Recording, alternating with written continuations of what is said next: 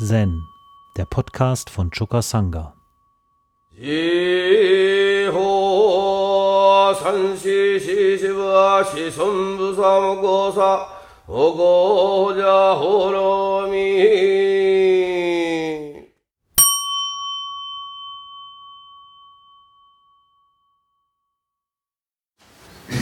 Das Korn steht im Katoshu 238 und heißt Rojas große Glocke. Shogen Sugaku nahm auf dem hohen Sitz Platz und sagte, Roya Ekaku erklärte, hätte ich über diese Sache zu sprechen, würde ich sagen, es ist wie der Klang einer großen Glocke, der im ganzen Universum nachhallt. Es ist wie die Spiegelung aller Dinge in einem blanken Spiegel, der an der Dachtraufe hängt.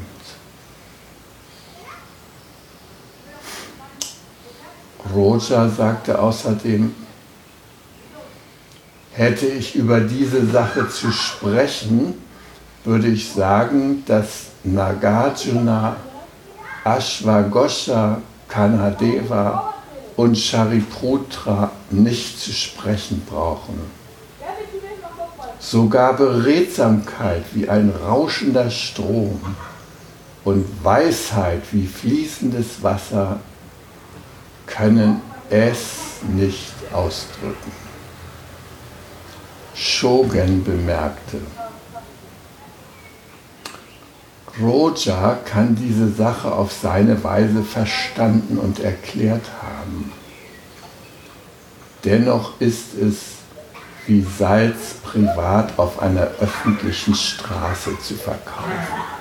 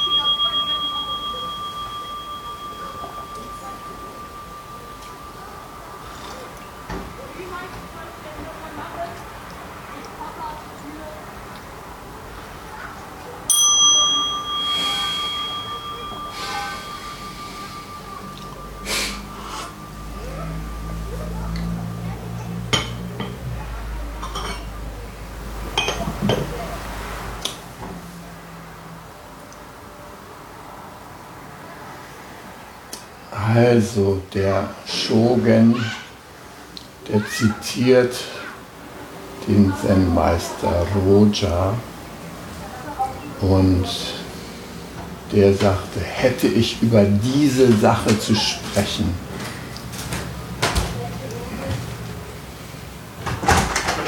okay. hätte ich über diese Sache zu sprechen, würde ich sagen, es ist wie der Klang einer großen Glocke, der im ganzen Universum nachhallt.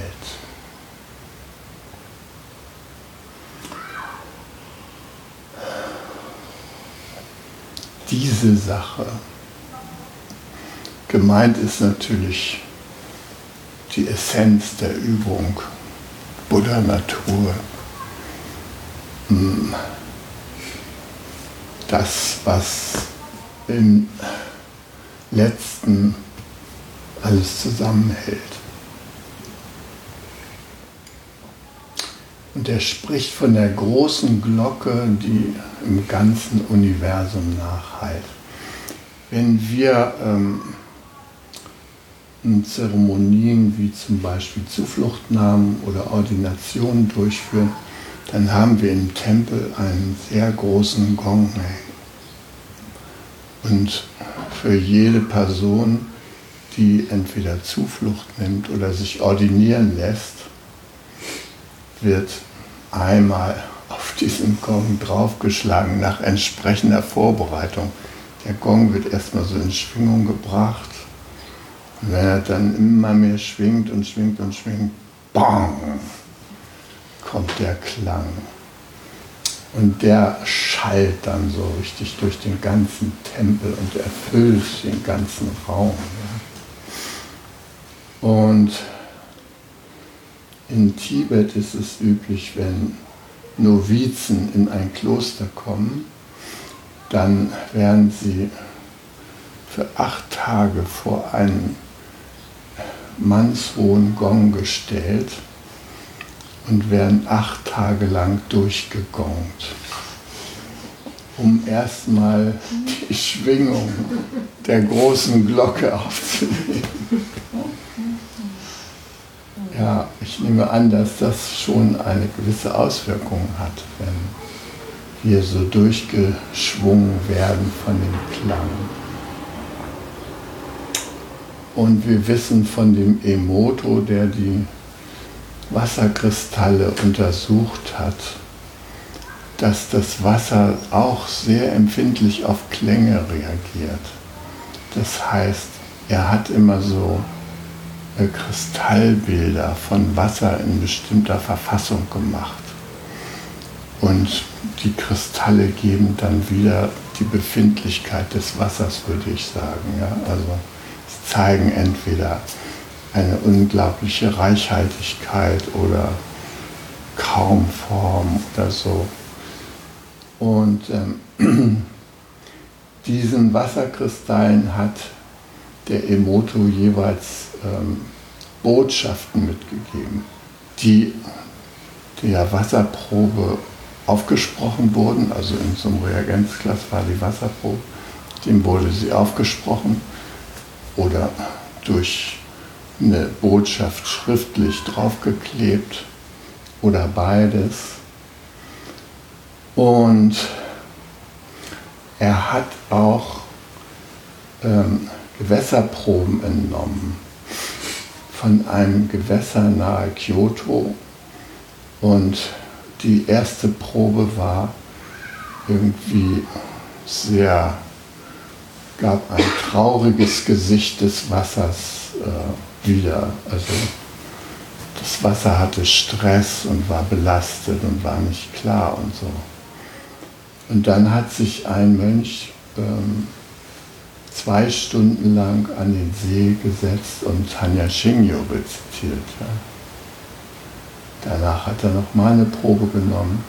Dann sah das Wasser total anders aus. Ja. Also das Wasser nimmt die Klänge auf, die es umgeben. Und da wir selber ja auch zu 80 Prozent aus Wasser bestehen, nehmen wir auch die Klänge der Umgebung auf. Und deshalb ist es ja auch so wichtig, welche Klänge wir selber verursachen. Ich meine jetzt nicht Heavy Metal oder Barockmusik, das ist auch von Bedeutung, aber natürlich die Klänge, die wir äh, täglich in der Kommunikation unseren Mitmenschen gegenüber äußern, die sind äußerst wirksam und die beeinflussen sozusagen den gesamten emotionalen Wasserkörper von uns. Der schwingt da mit. Und es ist eine spezifische Möglichkeit, Großzügigkeit zu üben, in der Sprache achtsam zu sein und diesen Wasserkörper, diesen emotionalen Körper in unseren Mitmenschen zum Beispiel freundlich anzusprechen.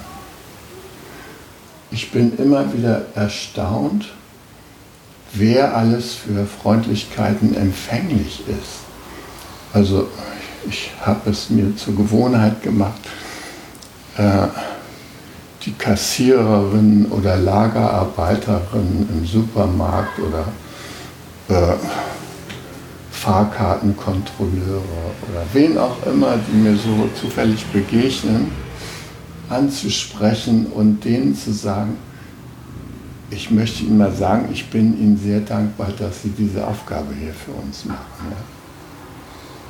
Dann strahlen die und sagen, dass das mal jemand sagt. Ja? Also die sind so berührt davon, dass man das äh, wahrnimmt.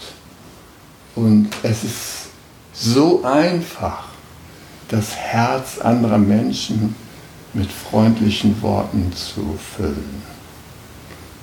Das lebt auf ja? und kostet 0 Dollar, 0 Euro, 0 Pfund. Das hat jeder in der Tasche. Man braucht es nur auszugeben. Und es ist so wirkungsvoll. Ja, hier ist also von der großen Glocke hier die Rede. Und was ich an dem Bild so schön finde, ist, äh, wie der Klang einer großen Glocke, der im ganzen Universum nachhalt. Also die ganze Theorie vom Urknall und alles das ist hier schon drin in den Choren, ja. Der eine große Knall, der da nachhalt, ja. Ich habe mich gefragt, wie eigentlich die Wissenschaftler auf den Urknall kommen. Also wieso soll es da eigentlich geknallt haben? Wieso war das nicht ein Prozess in aller Stille? Nee, die sind der Meinung, es muss ein Knall gewesen sein, weil so viel Energie da auf einmal losging das kann nur geknallt haben, jedenfalls nach unserer Vorstellung. Also ein sehr, sehr starker Klang, der immer noch nachhalt. Sylvia meinte zu der, dem Beispiel, ja, du hast da diese wunderbaren Büsche mit den weißen Blüten angesprochen, die alle auf einmal und auch in weiter Entfernung gleichzeitig anfangen zu blühen und dieses Jahr gleichzeitig in großer Reichhaltigkeit blühen. Ja? Und sie sagt, das ist doch ganz einfach, das ist doch der Nachhall der großen Glocke. Nur wir hören das halt nicht. Aber diese Hartrüge und so, die können das mitkriegen, ja. Und die Schwalben, die zu einer bestimmten Zeit bei uns anrücken, die ganzen Zugvögel, die ganzen Singvögel, die in dieser Jahreszeit so schön singen, die haben alle diesen großen Klang gehört. Die sind der große Klang. Und die verbreiten den großen Klang. Und wir könnten das auch tun. Das ist unsere Möglichkeit. Weiter heißt es in den Choren, hätte ich über diese Sache zu sprechen, würde ich sagen, dass Nagarjuna, Ashwagosha, Kanadeva, Shariputra nicht zu sprechen brauchen. Sogar Beredsamkeit wie ein rauschender Strom und Weisheit wie fließendes Wasser können es nicht ausdrücken. Nagarjuna, Ashwagosha, Kanadeva und Shariputra sind so ungefähr die größten lehrenden Nachfolger nach Buddha. Nagarjuna wird oft äh, als eigener neuer Buddha angesehen. Ja? Äh, Shariputra war der Hauptgesprächspartner des Buddha, der die Fragen gestellt hat und in den ganzen Mahayana-Sutren äh, immer wieder vorkommt und ja auch derjenige war, an den sich Avalokiteshvara gewendet hat. Ja. Avalokiteshvara sagt Shariputra, ne? also was alles Leiden auflöst, ja, und Shariputra hört ihm zu. Aber hier sagt Roya, diese ganzen Lehren, diese ganze Beredsamkeit braucht es gar nicht, weil sie es schlussendlich doch nicht ausdrücken kann. Diesen gewaltigen Klang der bis in unsere Tage nachhallt, dessen Echo wir aufnehmen können. Der Joachim Ernst Behrens, der hat eine Sendereihe gemacht, Nada Brahma, in dem er sich mit dem Thema Die Welt ist Klang beschäftigt hat. Und in, in dieser Sendung, da ähm, sind auch sehr viele Tonbeispiele natürlich drin. Äh, da geht es eben um diesen Urklang und was das eigentlich bedeutet und äh, wie der sich manifestiert. Er untersucht das an verschiedenen äh, Gegebenheiten in diesem Universum beispielsweise ähm, anhand der Planetenbahnen, die eine bestimmte Frequenz haben, wenn die Planeten um die Sonne gehen. Und er übersetzt das in Dreiklänge und äh, Trommelsignale, die Außenplaneten so ab äh, Neptun, die geben keinen Klang mehr wieder in seiner Skala, sondern das sind Trommler. Ja? Während die Innenplaneten, die können die hohen Töne frequenzmäßig abbilden.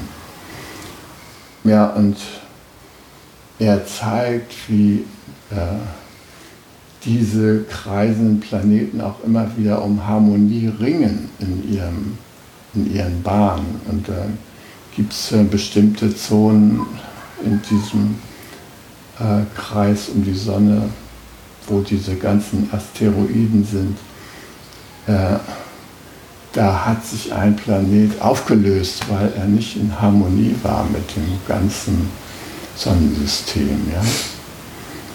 nach seiner Auffassung.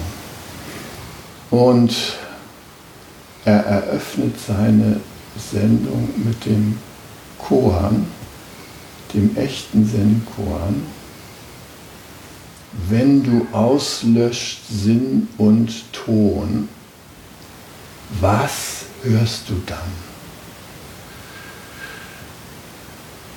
Ah, das ist ein Koan wie Mu oder so. Das, äh, diejenigen, die das üben, die verbinden das mit jedem Atemzug und immer wieder fragen sie, wenn du auslöscht Sinn und Ton, was hörst du dann? Was hörst du dann? Was hörst du dann? Was hörst du? Was hörst du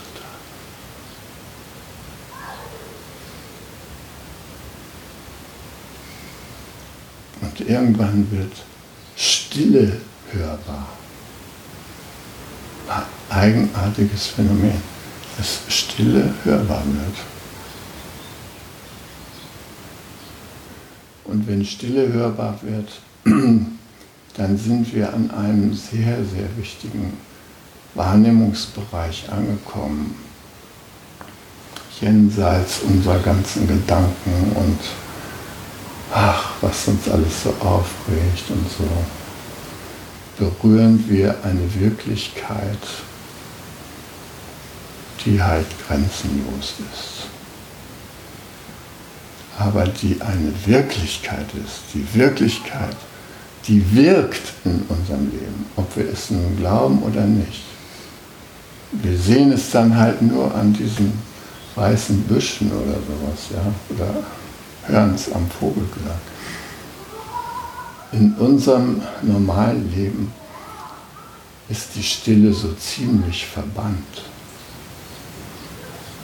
Also, wir haben kaum noch Raum dafür.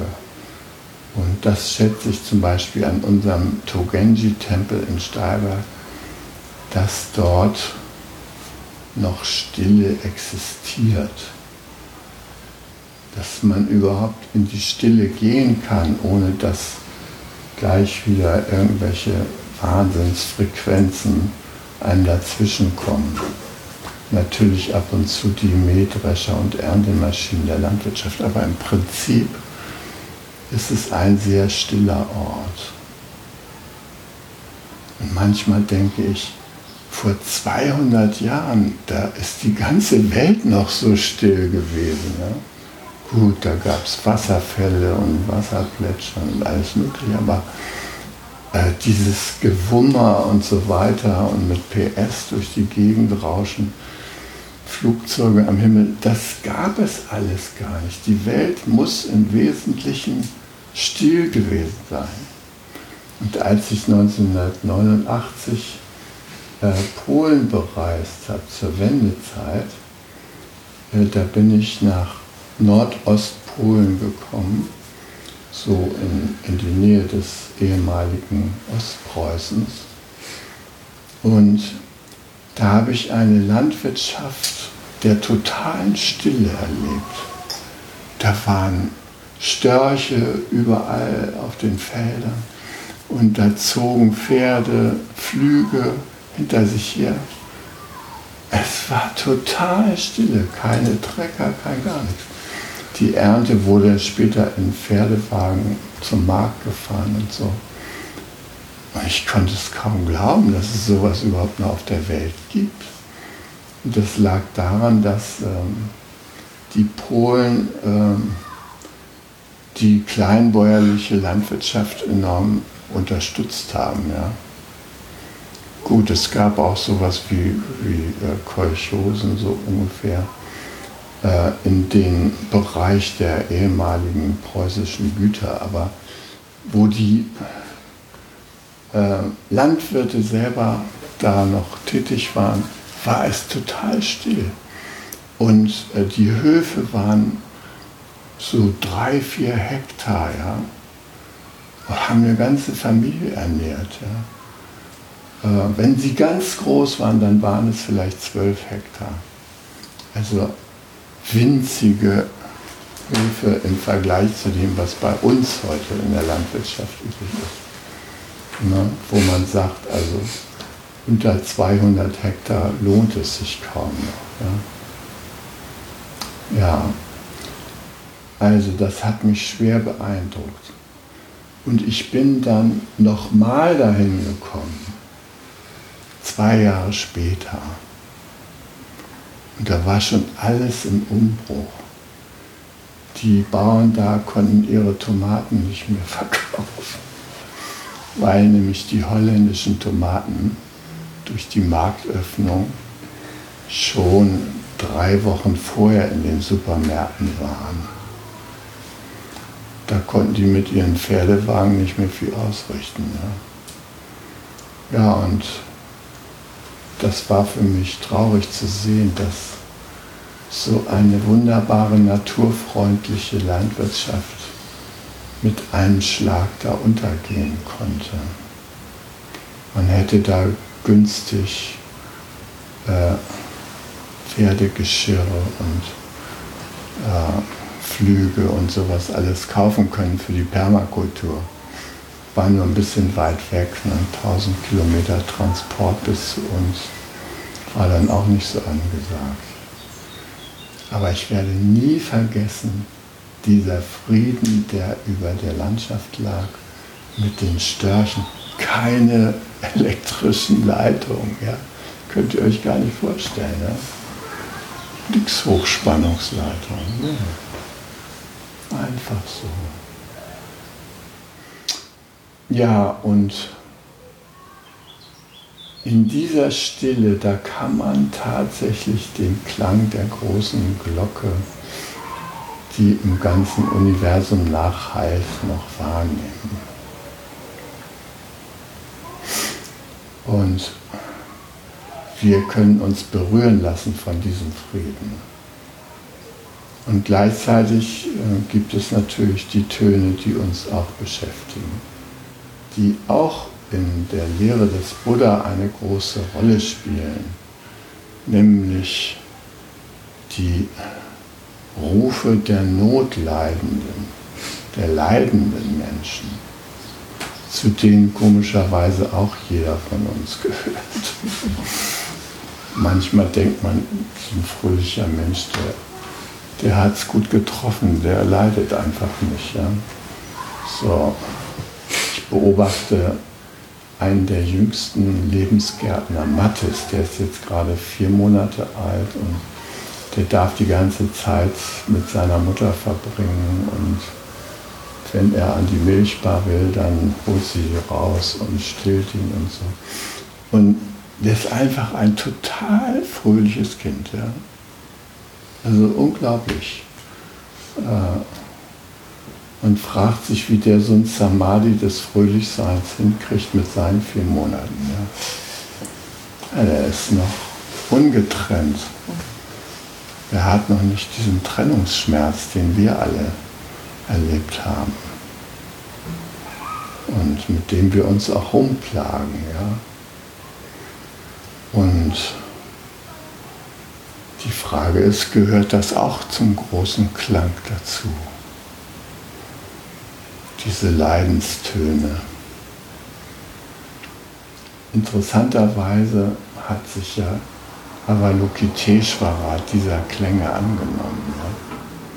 Der Name sagt ja schon, Avalokiteshvara, die den Klängen der Welt, den Rufen der Welt, den Notrufen der Welt zuhört. Ja? Und das Interessante ist, dass das Befreiungsmittel, was Avalokiteshvara anwendet, das Zuhören in absoluter Stille ist. Es ist eine Stille, die der notleidenden Kreatur Raum gibt. Es ist ein raumgebendes Zuhören, das übrigens auch jeder und jedem von uns möglich ist, raumgebendes Zuhören zu üben. Einfach präsent zu sein und dadurch der anderen Person zu ermöglichen, dem Klang ihrer eigenen Stimme auf die Spur zu kommen. Dass diese Person spürt, wovon spreche ich eigentlich, wenn ich sage, ich bin verzweifelt und weiß nicht mehr weiter, ich bringe mich um und so weiter. Wovon spricht die denn eigentlich? Und wenn wir da raumgebend präsent sind, dann können wir tatsächlich dazu beitragen, dass die Person merkt, wie sich die Buddha-Natur in ihr regt. Nämlich in der Form ihrer Bedürfnisse, ja? dass sie sich darüber klar wird, was sie eigentlich braucht. Ja? Ist es schlimm zu sterben? Vielleicht gar nicht. Aber es ist schlimm, einsam zu sterben, wenn man nicht einsam sterben will. Nein, es ist schön, wenn da jemand ist, der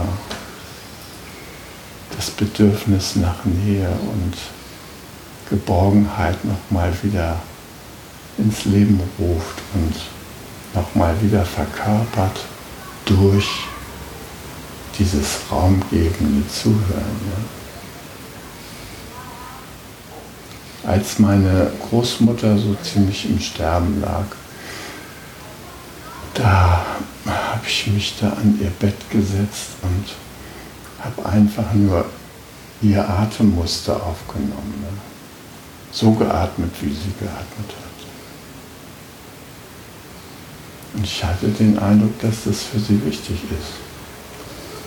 Dass sie sich ihr Bedürfnis nach Begleitung auf diese Weise erfüllt hat. Ja.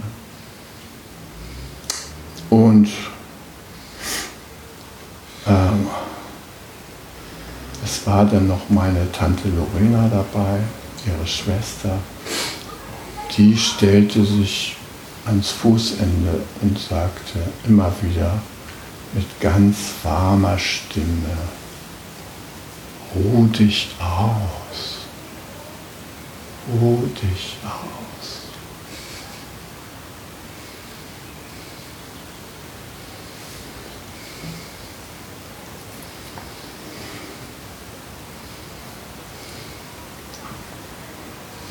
Ja, dann sind wir für einen Moment rausgegangen, haben Tee getrunken vor der Tür. und sind wieder reingekommen und da war sie gestorben. Die letzten Schritt wollte sie scheint allein. Sie wollte alleine in die Welt der Stille übertreten.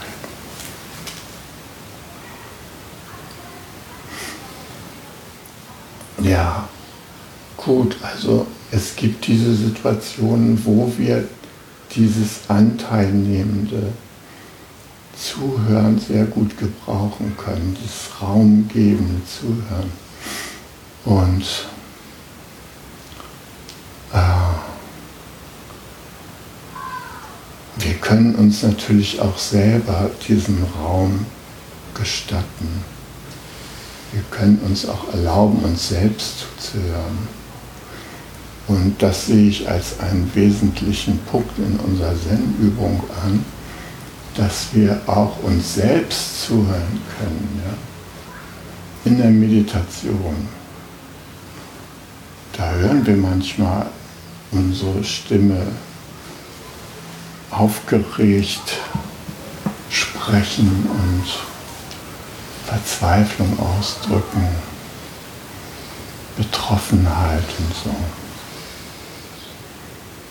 Ich habe das Pfingst-Session äh, diesmal auch genutzt, um nach innen zu hören und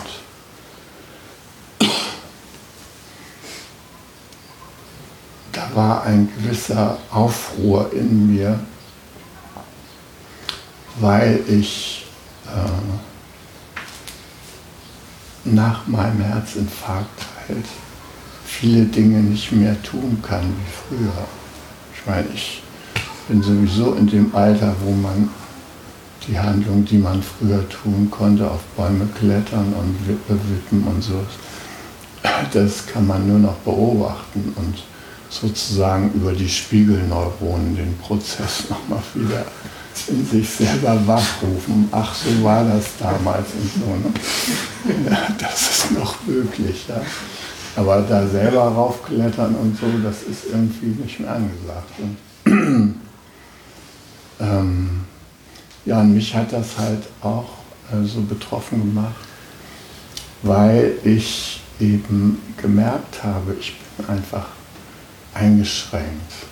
Ich bin durch Medikamente in so ein gewisses Spektrum von Lebensaktivitäten eingesperrt. Ja.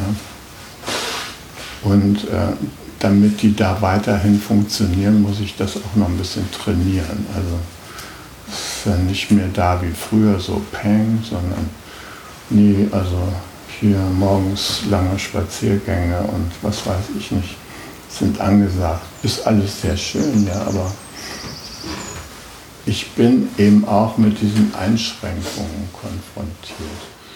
Und ähm,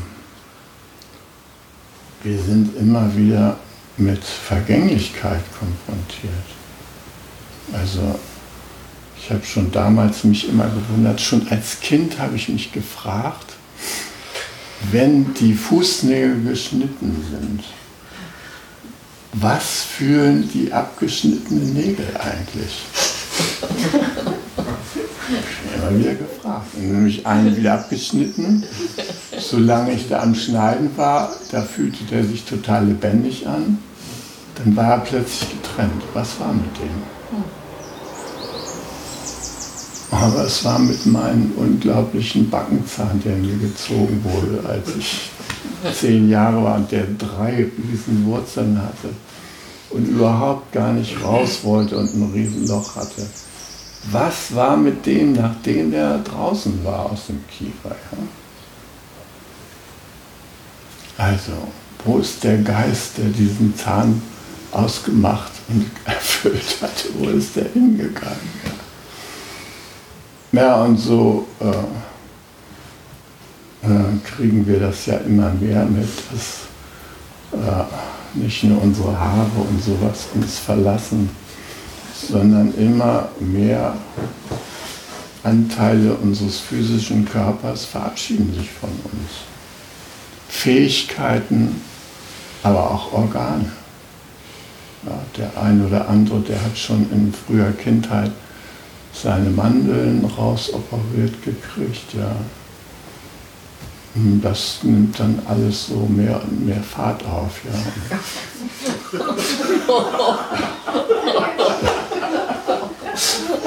Ja, wenn man dann älter ist. Manche Leute kommen sich ja schon vor wie so ein Ersatzteillager mit zwei künstlichen Hüften, einem künstlichen Kniegelenk und so weiter. Wo sind die Knie geblieben? Wo sind die Hüften geblieben? Ja. Aus denen geworden? Was ist aus dem halben Magen geworden, den man sich hat rausoperieren lassen? Ja, wo ist die Gebärmutter hingegangen, die nicht mehr drin ist? Also, das sind ähm, Anzeichen für den ständigen Veränderungsprozess, in dem wir uns befinden. Und gleichzeitig können sie uns helfen, mit der anderen Wirklichkeit uns wirklich zu verbinden, mit dieser stillen Klangwelt,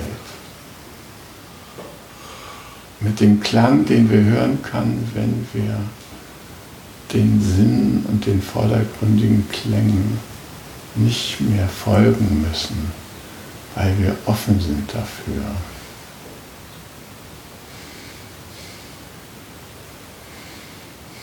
Ja, kurz und gut, ich war beim Pfingstsession sehr damit beschäftigt und unter anderem hat mich beschäftigt, dass durch diese Beschränkung beispielsweise meine, mein Ausdruck der Sexualität sich verändert hat. Also, ja, wir brauchen nicht glauben, dass einen das beruhigt. Ja. Ich habe eine junge Freundin, die irgendwie so ständig auf der Matte stand und äh, wo ich da mich gefreut habe von meinem Herzinfarkt über die Lebendigkeit, aber nach dem Herzinfarkt, da stand ich dumm da, ja. Jetzt haben wir versucht, eine Lösung zu finden. Ja. Was macht sie? Sie ja noch so jung, 30 Jahre, also im besten Alter. Meine Sonne geht unter, ihre Sonne geht auf. Wie soll das noch zusammenkommen? Was haben wir überhaupt für eine Perspektive gemeinsam? Da musste sich irgend so einen Ersatzmann suchen, ja? den sie dann ab und zu besucht und so. Also das waren so Fragen, die mich beschäftigt haben. Und ähm, ich war wirklich so betroffen, dass ich hätte heulen können. Einfach, dass ich äh, da nicht mehr zu einem erfüllten ähm, sexuellen Erleben dieser Frau beitragen konnte. Also ich konnte noch, aber nicht so in letzter Instanz. Ja. Und ja, das habe ich gemerkt, das ist eine kolossale narzisstische Kränkung. Ja. Du siehst ja diese ganzen jungen Testosteronspunte da über den Platz laufen. Ja, wie sie da mit ihrer Kraft, die sie kaum in Zaum halten kann, an einem vorbeirennen und du musst dir sagen, die Zeiten sind vorbei. Also, es hat mich betroffen gemacht. Und durch das Session habe ich äh, gelernt, kann ich vielleicht sagen, oder bin ich dazu gekommen, das zu akzeptieren zu sagen, ja, so ist es nun mal. Ja? Und da jetzt nicht mehr großartig hinterher zu weinen, sondern mich wirklich mit der entstandenen neuen Realsituation anzufreunden. Und ich habe ja immer noch die Stille, die ich anlaufen kann. Ja. Eine große Welt der Tröstung. Die Stille, die uranfängliche Stille, die immerwährende Stille, ist ein großer Tröster in der Situation. Ja, und ich kam wirklich aus dem Session, vor allem nach dem letzten Tisch,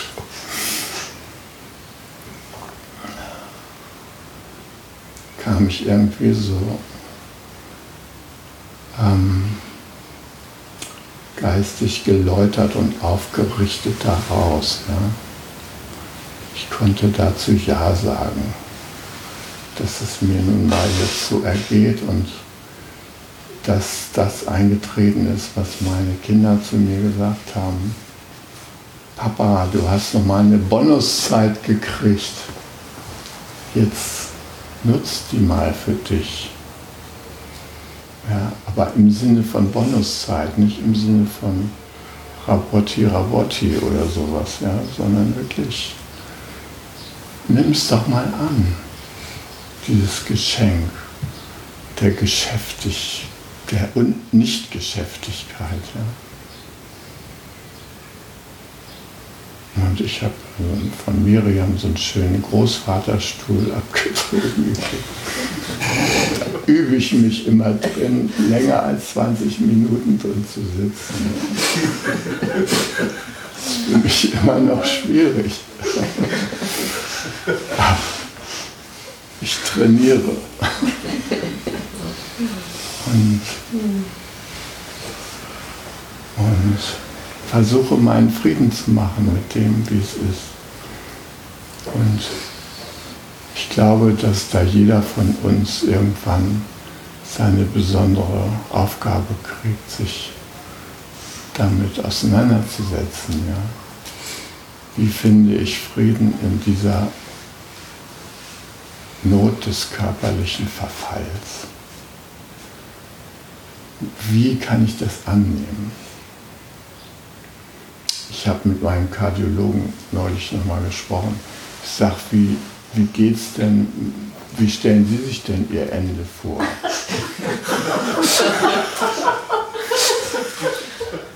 er ist ungefähr genauso alt wie ich.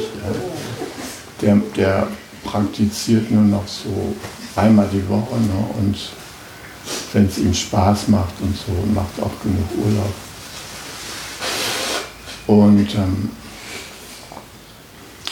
dann hat er gesagt, ja, für mich ist der schlimmste Fall, dass ich dement werde. Und wenn mir das passiert, dann möchte ich nicht mehr weiterleben. Ne? Und ich sage, ja, und was wollen Sie da machen? Ne? Gehen Sie von Ihren Angehörigen betütelt ins Heim oder was soll dann passieren? Ich sagte, nein, ich werde mein Segelboot nehmen, auf die Kieler Förde rausfahren. Äh, ich habe dann einen Revolver dabei und eine Flasche hochkonzentrierten Köln. Und während ich mir da so ein bisschen den Mut antrinke, schieße ich vier Löcher in das Boot. Und dann greife ich nochmal zu meiner Kapitänsmütze und beobachte, wie das Schiff dann so allmählich versinkt. Und dann werde ich mit ihm versinken und Kapitänsmütze, die wird dann noch dem Wasser weiter schippern. Ja. Romantische Vorstellung hat er mich gefragt, was ich denn machen würde. Ich gesagt, ich würde versuchen, äh, nach Kanada zu kommen, in mein Haus da in der Reiseinsamkeit. Auch mit einer Flasche Köhn und mich nachts aufs Deck legen und erfrieren. Ja. Scheiße, nur wenn Hochsommer ist. Kurz und gut, wir haben auch beide gelacht über diese Szenarien und waren auch ganz äh, angetan von unserer Kreativität.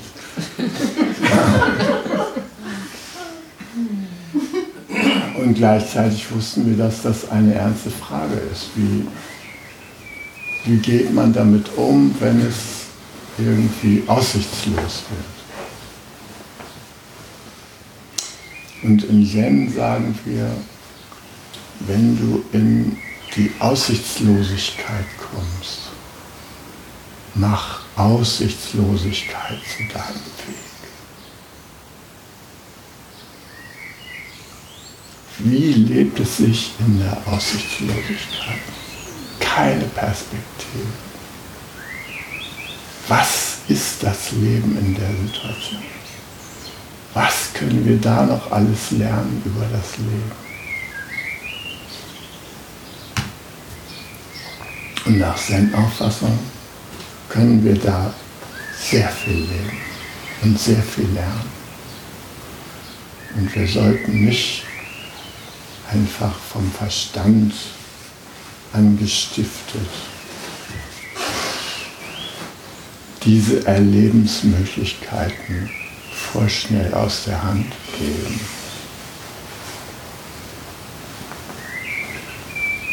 Und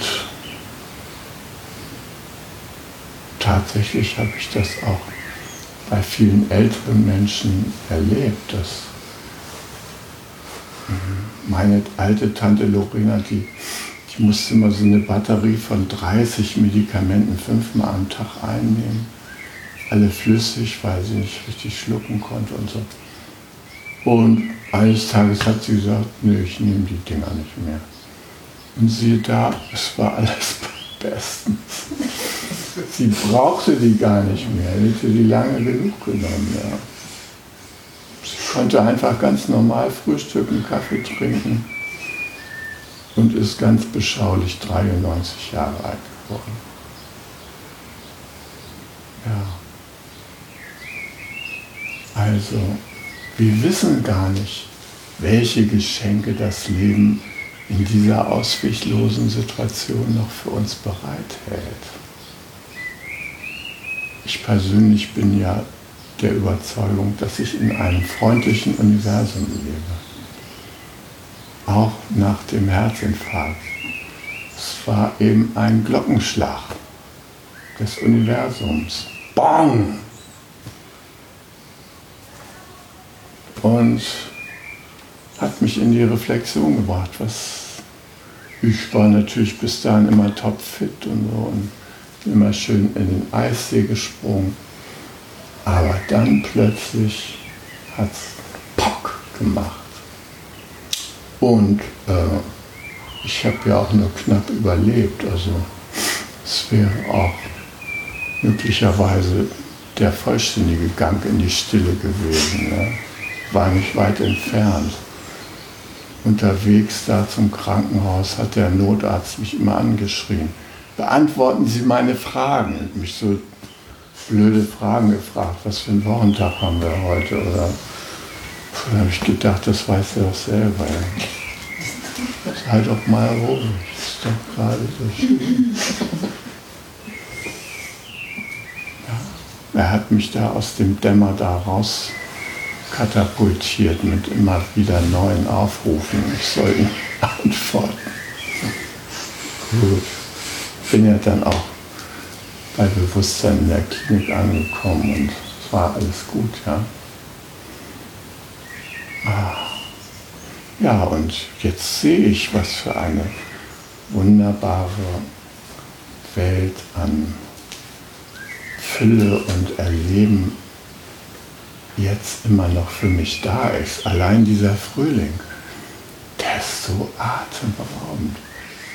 Ich habe endlich mal Zeit, mir das alles anzugucken ich kann da hinfahren zu den Nachtigallen und kann die hören. Ja. Und ich kann mich mit meiner Tochter Sophie in den Wald setzen und mit ihr zusammen die verschiedensten Vogelstimmen abhören. Und ich kann einfach staunen über meinen Garten, der keinerlei Aufmerksamkeit in den letzten Jahren von mir bekommen hat. Wie da sich ein Leben und Blühen erhebt ganz ohne mein Zutun. Es ist berauschend, das zu sehen. wahrscheinlich bei euren Gärten ähnlich, aber für mich ist es so besonders eindrucksvoll, weil ich nichts dafür getan habe. Das ist so die, außer meinen Küchenkomposter immer zu verteilen, aber der muss ja sowieso. Also ich Flächenkompostierung gemacht. Ja. ja, und diesen Segen, also den wünsche ich jedem von uns, der in so eine auswichlose Lage kommt oder eine kritische Lage, wo man einfach nicht weiß, wie es ausgeht. Und dass wir wirklich mit jeder Faser unserer Bewusstheit in die Situation reingehen können, reinspüren können und wissen, wir sind geborgen in dem großen Klang. Hi. Um jungen Menschen den Aufenthalt im Togenji zu ermöglichen, bitten wir um ihre Spende. Alle Spendenmöglichkeiten finden Sie auf chukasanga.de/spenden.